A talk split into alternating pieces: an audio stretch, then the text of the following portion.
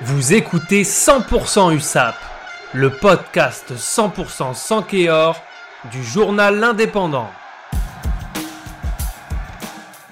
Dimanche soir en clôture de la 25e et avant-dernière journée de Top 14, l'USAP se rendait au stade Pierre Fabre de Castres. Pour le Castres olympique, la possibilité de rejoindre la troisième place en cas de victoire et d'assurer sa qualif en phase finale constituait la motivation détarnée Tandis que du côté de l'USAP, les Catalans accrochés à la place de barragiste pouvaient tenter un coup en reprenant la place de 12e à Brive.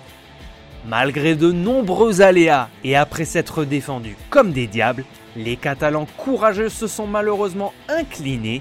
Sur le papier, la logique a été respectée. Les joueurs de Patrick Arletas enregistrent même la blessure de l'arrière international Melvin Jaminet, qui à la quatrième minute de jeu se blesse sur une réception après une très belle prise de balle dans les airs.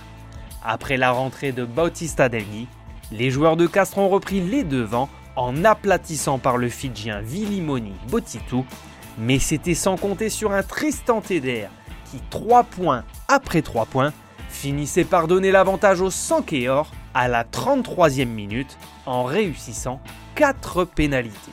Mené à la pause 18 à 12 après un essai de pénalité juste avant le retour au vestiaire, les joueurs de Perpignan n'ont malheureusement plus rien marqué en seconde période. Les Castrés ont alourdi la note avec Urda Pileta sur pénalité à la 43e et Nakosi à la 72e, transformé par Urda Pileta. L'USAP aurait mérité mieux après avoir beaucoup résisté avec caractère il ne reste désormais qu'une seule possibilité pour les Sankéors de se sauver en prenant la 12e place à Brive. Ça se jouera à Aimé le 5 juin prochain face à Bordeaux-Bègles. Un pari presque impossible.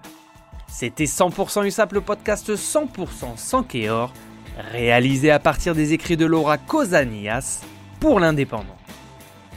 Retrouvez cette émission et toutes nos productions sur Radio Indep et en podcast sur l'indépendant.fr, nos réseaux sociaux et votre plateforme de streaming favorite.